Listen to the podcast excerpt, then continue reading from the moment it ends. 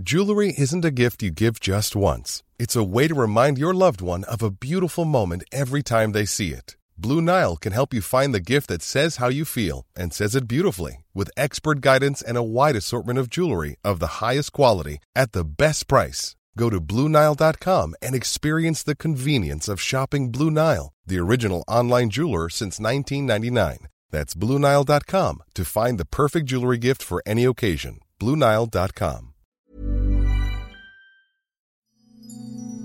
Hier ist der astrologische Podcast Astropod. Eure Hosts sind der Astrologe Alexander Graf von Schlieffen und John Ruhrmann. Willkommen zu Folge 27 vom Astropod. Die nächste Folge ist die 28. und 28 ist ja der Mondumlauf und der Saturnumlauf. Da werden wir das erste Mal ein Glas erheben. Dann werden wir nämlich erwachsen. Jetzt sind wir gerade noch in den letzten Schritten der Jugend. Und irgendwie hat es zweimal geblitzt und das halbe Jahr ist rum. Und das finde ich wie immer erstaunlich überraschend. Die Folge 26 haben wir gar nicht als Halbjahresfolge richtig kommentiert. Und jetzt sind wir schon bei der 27. Folge. Und ich glaube, es geht einigen so, dass die spezielle Zeit des Coronavirus auf der einen Seite eine Verlangsamung und auf der anderen Seite eine Beschleunigung bedeutet. Also zumindest ich habe das Gefühl, dass 2020 ganz schön schnell rumgeht. Das hat vielerlei Gründe. Natürlich, wenn man mit dem Alter fortschreitet, wird die Zeit schneller. Das ist auch so ein Gefühl. Aber natürlich ist 2020 mit diesen unfassbaren epochalen Konstellationen auch ein Zeitbeschleuniger, denn wenn eine Zeit sich umbricht, also wenn eine Zeit neu beginnt und eine alte Zeit zum Ende kommt, dann hat man das Gefühl, man weiß gar nicht, wie man all den Sachen hinterherkommen kann. Aber wir wollen unseren Zuhörerinnen und Zuhörern auch mal erzählen, was wir für spannendes Feedback bekommen. Denn es geht beim Feedback ja gar nicht nur darum, dass jemand sagt, ob er es toll findet oder dass er sich jeden Freitag drauf freut, was uns auch wahnsinnig freut, sondern jedes Feedback ist sehr individuell und alle Menschen oder alle unsere Zuhörerinnen und Zuhörer reagieren auf unterschiedliche Art und Weise und manchmal auch auf unterschiedliche Aspekte. Eine der letzten Feedbacks, zumindest auf der Apple-Seite, war, für mich ist der Podcast der, welcher noch fehlte, bevor ich ihn überhaupt kannte. Ganz toll, unterhaltsam, aufschlussreich und viel Food for Thoughts. Wer sich für Astrologie interessiert, findet hier endlich Antworten, die sich in Real-Time überprüfen lassen. Unbedingt reinhören. Ich fand das charmant, dass man etwas erkennt, dass man etwas entdeckt und wenn man es entdeckt, plötzlich das Gefühl hat, ich wusste es zwar nicht, aber das war etwas, was ich immer schon gesucht habe. Das ist irgendwie was Schönes. Das ist wie so eine Entdeckung von etwas Altem, was dann aber neu daherkommt. Ich habe auch schönerweise Einblick in das Feedback, das auch auf deiner Seite für dich ankommt. Also ich glaube, über deine Social-Media-Profile melden sich viele bei dir. Und ähm, ein Zitat ist zum Beispiel hier, eine bessere Begleitung für das innere Verständnis kann man nicht finden. Das hat mir sehr gut gefallen und außerdem war hier noch eine weitere Sache von Juliane B. Ich bin begeistert über das Wissen, was Sie uns so einfach und kostenlos zur Verfügung stellen. Es ist ja auch unser Anliegen. Wir wollen das ja nicht kompliziert haben, sondern wir wollen ja versuchen, über diese Konstellation und über diese besondere Zeit so zu sprechen, dass das spürbar, nachfühlbar und auch greifbar wird. Und wir haben ja auch oft das Feedback, dass die Leute sagen, was ihr erzählt, entspricht nicht dem, was ich denke, sondern dem, was ich fühle. Was mir persönlich auch lieber ist, weil ja im Moment sowieso furchtbar viel zerdacht wird und zu viel gedacht wird. Und das tut ja auch gar nicht gut. Vor allen Dingen Menschen, die in dieser Zeit nicht so wahnsinnig viele Sozialkontakte haben, sind ja vielleicht auch eher dazu geneigt, den von morgens bis abends sich die Nachrichten anzuschauen. Und dann kann man ja auch irgendwie in einer solchen Zeit nur so ein bisschen, sagen wir mal, sanft formuliert durchdrehen, weil man das Gefühl hat, alles wird aus den Angeln gehoben. Bei dem Kommentar, den ich gerade vorgelesen habe, für das innere Verständnis, da musste ich daran denken, dass, glaube ich, viele Menschen auf dem Weg sind, eine verlorene Harmonie zurückfinden zu wollen. Mit sich selbst, mit der Welt, mit der Vergangenheit oder der Zukunft.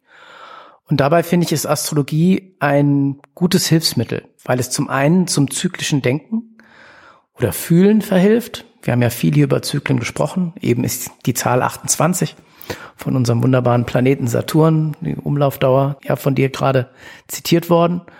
Aber auch das Zusammenbekommen zwischen Wahrnehmung, Ratio und Gefühl, glaube ich, ist auch durch die Gestirne entsprechend symbolisiert im Deutungssystem der Astrologie. Und das finde ich sehr spannend. Und das würde mich jetzt zu der Frage führen, was diese Woche auf dem Programm steht für uns am Himmel. Diese Woche ist natürlich wieder was los, wie das halt so ist mit diesen astrologischen Konstellationen. Und es geht uns ja auch darum, den Zuhörerinnen und Zuhörern das Gefühl zu vermitteln, dass das, was im Kleinen stattfindet, auch irgendwo in ein größeres Bewegungsgefüge, in eine größere Inhaltsmechanik eingebaut ist. Und was die Mechanik anbelangt, das, was ja die Leute alle wissen, Mercury Retrograde, der rückläufige Merkur, über den sich die Leute immer den Kopf zerbrechen, der wird am 12. Juli direktläufig. Das heißt, der ist also bis zu diesem Zeitpunkt rückläufig gewesen. Und das ist ja eine Zeit, in der man das, was man vorhat, nochmal nachtesten, nachüberprüfen soll. Und schauen soll, ob irgendwelche Paragraphen, irgendwelche Gedanken, irgendwelche Fakten oder irgendwelche Möglichkeiten durchgefallen sind. Und wenn der Merkur dann direktläufig wird, heißt das, dass diese Zeit abgeschlossen ist und dass man das, was man nacharbeiten hat können, nun in das Gegenwärtige einbauen kann und es dadurch anreichern kann. Jetzt spielt aber dabei eine wichtige Rolle, denn wir sind ja in der Krebszeit und in der Krebszeit geht es um die innere Beteiligung, geht es um die Anteilnahme des Gemüts am Geschehen, also es geht um das Gefühlsmäßige, um das, wie man so schön sagt, was der Bauch sagt, was innerlich stimmt.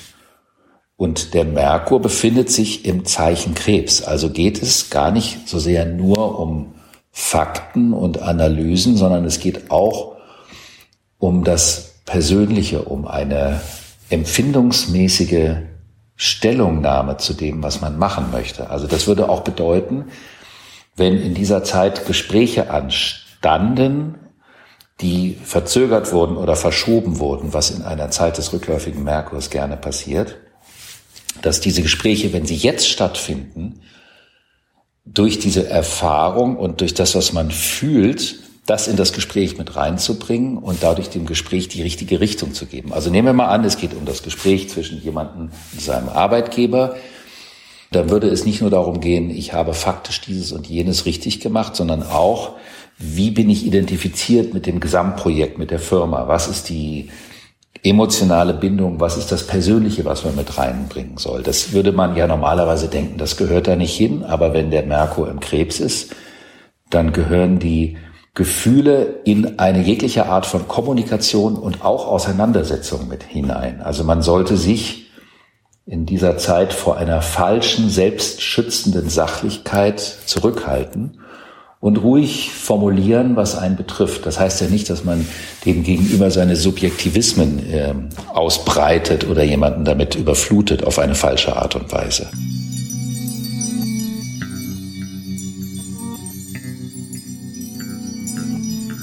Eigentlich ist das, finde ich, ein sehr gutes Signal, weil es die ganze Bandbreite möglich macht, die so ein Gespräch haben kann. Sich nicht nur darauf zu beschränken, was ist denn Fakt, was ist Zahl oder was ist gemessen am Ziel, das wir miteinander haben, sondern wie fühlt es sich auch an. Und eigentlich müssten sich ja die rationale Welt und die emotionale Welt idealerweise ergänzen und verstärken und damit einen insgesamt größeren menschlicheren Effekt erzeugen.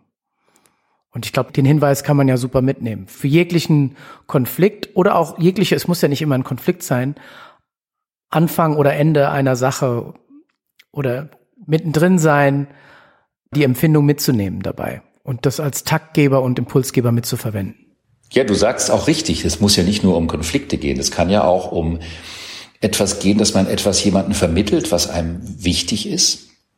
Und ähm, da gibt's ja auch ein kulturelles Phänomen in Deutschland, was ähm, in Hinsicht von emotionaler Entäußerung etwas verhalten sein kann. Also im Unterschied zum Beispiel zu den ähm, Mittelmeeranrainern, die ja oft in der direkten Artikulation viel direkter oder von mir aus auch sehr gerne herzlicher sind. Und es gibt ja sowas nordisch Zurückhaltendes. Und das kann ja manchmal dazu führen, dass man äh, seinem Gegenüber gar nicht wirklich so zum Ausdruck bringt, was man wirklich fühlt. Und dafür ist die Zeit besonders gut, vor allen Dingen nachdem man die Wochen davor genutzt hat, um sich zu überlegen, was man denn gerne sagen möchte, was man wirklich zu sagen hat. Dann haben wir am 12. Juli auch die Sonne im harmonischen Aspekt mit dem Planeten Neptun. Und das bedeutet, dass das persönliche Empfinden und die größtmögliche Vision, die man von dem hat, was gerade in der Welt los ist, miteinander harmonisch sind. Und da wäre der Merkur dann so etwas wie das Vehikel, also dass man das, was man wahrnimmt, auch dementsprechend artikulieren kann.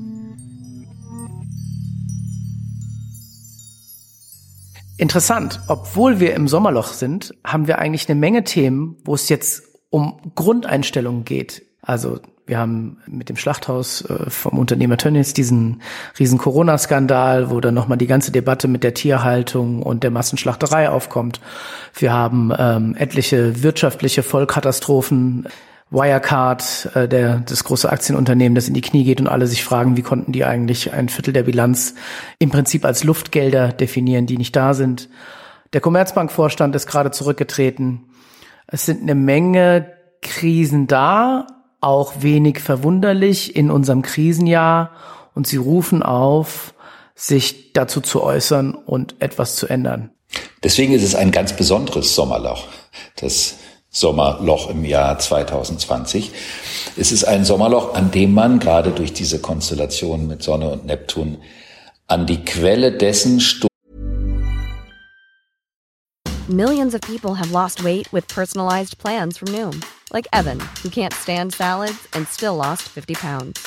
Salads, generally, for most people, are the easy button, right?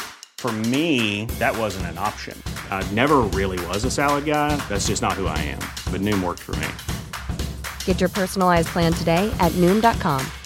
Real Noom user compensated to provide their story. In four weeks, the typical Noom user can expect to lose one to two pounds per week. Individual results may vary. Stoßen kann, was einem wirklich wichtig ist. Ich höre das immer mehr von Leuten, das wirst du vielleicht auch, dass sie das irgendwie gar nicht so verkehrt finden, dass diese äh, geplante Reiseaktivität nicht stattfinden kann und dass man dadurch sich mit anderen Dingen beschäftigen kann und eben auch, das hatten wir auch schon mal in einer vorherigen Folge erwähnt, sich besinnen kann auf Dinge, die einem wirklich wichtig sind und die einen an einen Ursprung zurückführen. Und an diesem Ursprung befindet sich auch das Wertesystem, um das es geht. Und viele Dinge, die ja jetzt in der Welt aufkommen, haben etwas zu tun mit einer Dissonanz zu einem ursprünglichen Wertesystem. Und das hat auch was wiederum mit dem Mars zu tun, der uns ja noch bis ins nächste Jahr hinein in seinem kämpferischen eigenen Zeichen wieder begleiten wird. Es geht dann natürlich auch darum, zu sagen, wenn ich mich mit dieser Quelle beschäftige, dann heißt das auch, dass ich diese Quelle schützen muss. Und dass ich für die Substanz, für den Ursprung, der aus dieser Quelle kommt, auch gerade stehen möchte und vor allen Dingen auch vielleicht Einstellungen und Positionen, die diese ursprüngliche Quelle gefährden, eine ganz klare rote Karte anzeigen muss. Und wir sind ja, was den Mars im Widder anbelangt, in einer Phase, und da habe ich mir für dieses Mal etwas überlegt, was wir normalerweise nicht machen. Aber ich dachte, es passt vielleicht. Es betrifft nämlich die kardinalen Zeichen, also die Sonnenzeichen. Das heißt also, ich bin Widder, ich bin Krebs, ich bin Waage oder Steinbock. Das sind die vier kardinalen Zeichen. Die Widder, die zwischen dem 28. März und dem 4. April auf die Welt gekommen sind, die Krebse, die zwischen dem 28. Juni und dem 4. Juli auf die Welt gekommen sind, und die Wagen, die zwischen dem 28. September und dem 4. Oktober auf die Welt gekommen sind, und die Steinböcke, die zwischen dem 28. Dezember und dem 4. Januar auf die Welt gekommen sind.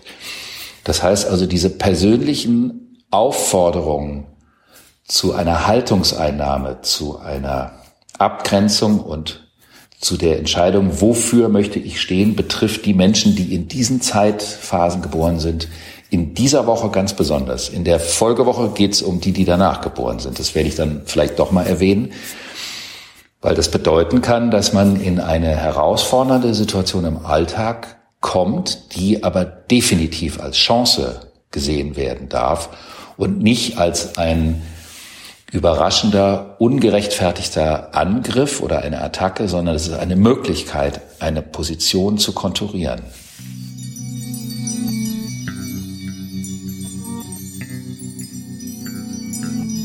Ich glaube, das ist was, das wir immer wieder ähm, postulieren hier in unserem Podcast, dass Krise als Chance eigentlich ein zentraler Schaffensprozess im Leben sein könnte und sollte. Und äh, darin liegt, glaube ich, auch schon die Überwindung jeglicher Krise oder jeglicher Herausforderung, wenn man das so annimmt. Das stimmt.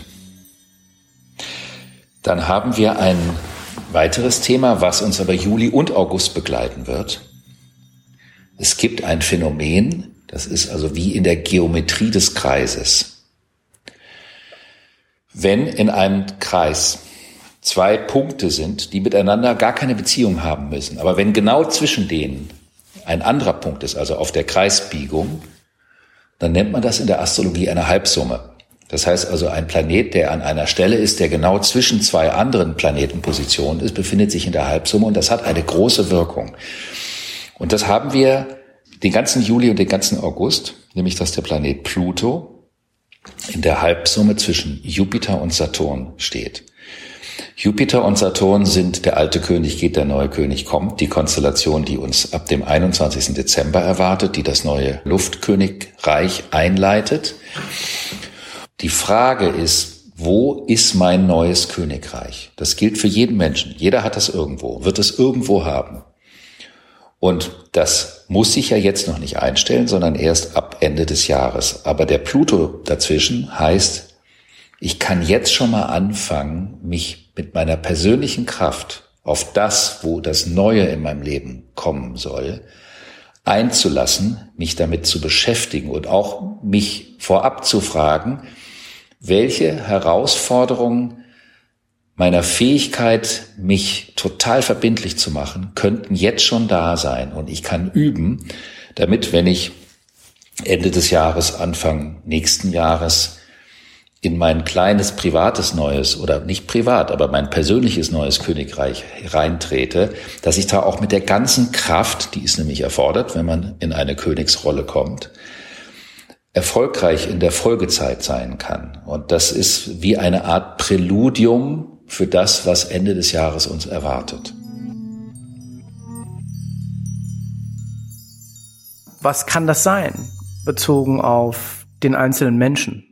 Ist es eine neue Phase des Seins? Ist es ein neuer Beruf? Ist es das, der Abschluss mit etwas Altem? Weil du es ja sehr abstrakt formuliert hast. Ich und die Welt quasi. Also ist das meine Position zur, zur Allgemeinheit? Es geht um eine neue Position, die schon am Horizont erscheinen kann, wo es um eine neue Aufgabe geht. Ich habe das ja auch oft in meinen persönlichen Horoskopdeutungen, dass Menschen aus der Kontinuität einer bisherigen Wirkungsstätte, eines bisherigen Berufes äh, die Möglichkeit unter Umständen haben, dort aufzusteigen, aber merken, das entspricht mir nicht mehr. Es ist nicht mehr mein Königreich, das ist damit gemeint. Und ich brauche etwas anderes, was eine andere Art der Herausforderung ist, was auch dem neuen Zeitgeist des Luftreiches, über den wir ja so oft sprechen, mehr entspricht.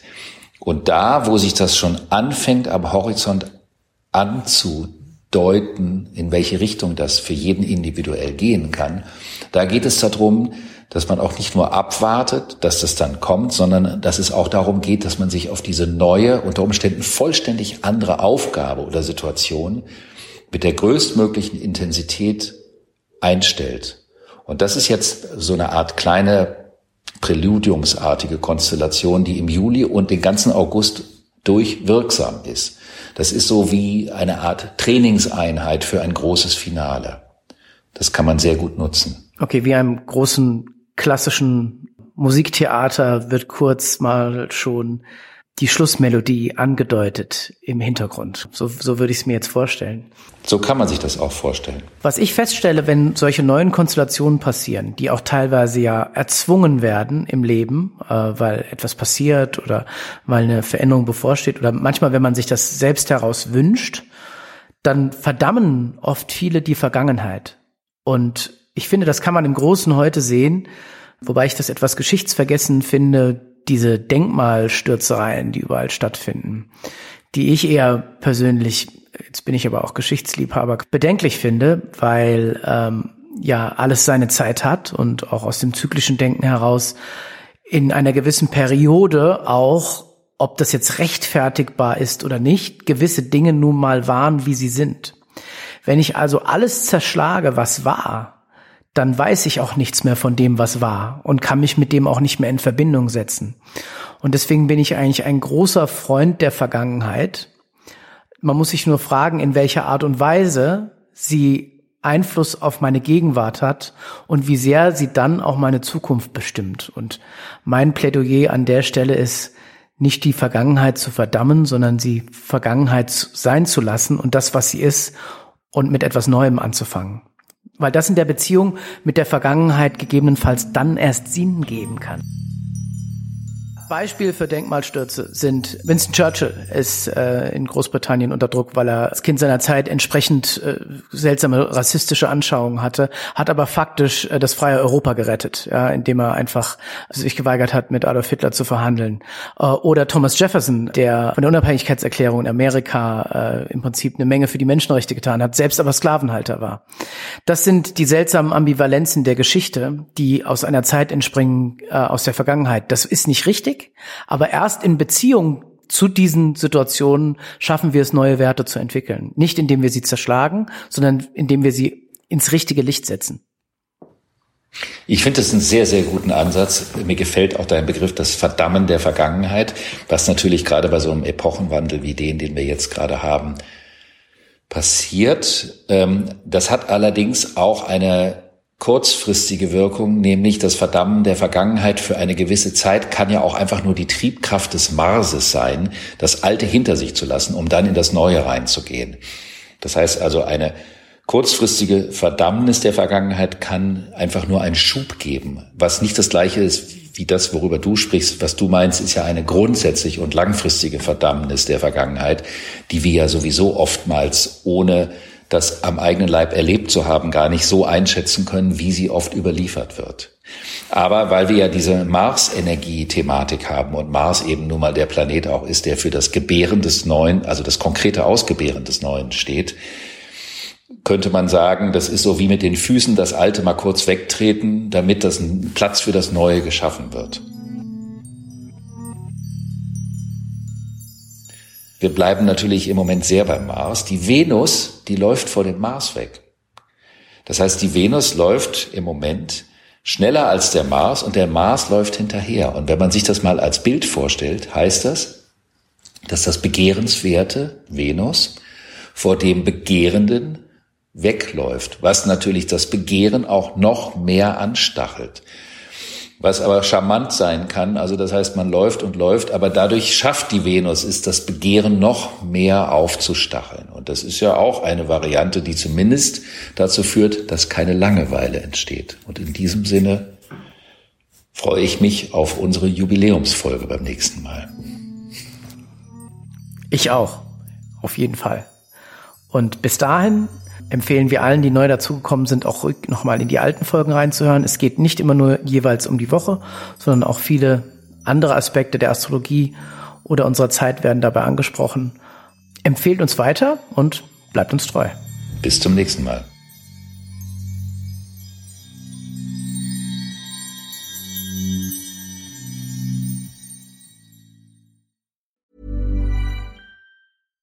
Deserves the best, and there's no better place to shop for Mother's Day than Whole Foods Market. They're your destination for unbeatable savings, from premium gifts to show-stopping flowers and irresistible desserts. Start by saving 33% with Prime on all body care and candles. Then get a 15-stem bunch of tulips for just $9.99 each with Prime. Round out Mom's menu with festive rosé, irresistible berry chantilly cake, and more special treats. Come celebrate Mother's Day at Whole Foods Market.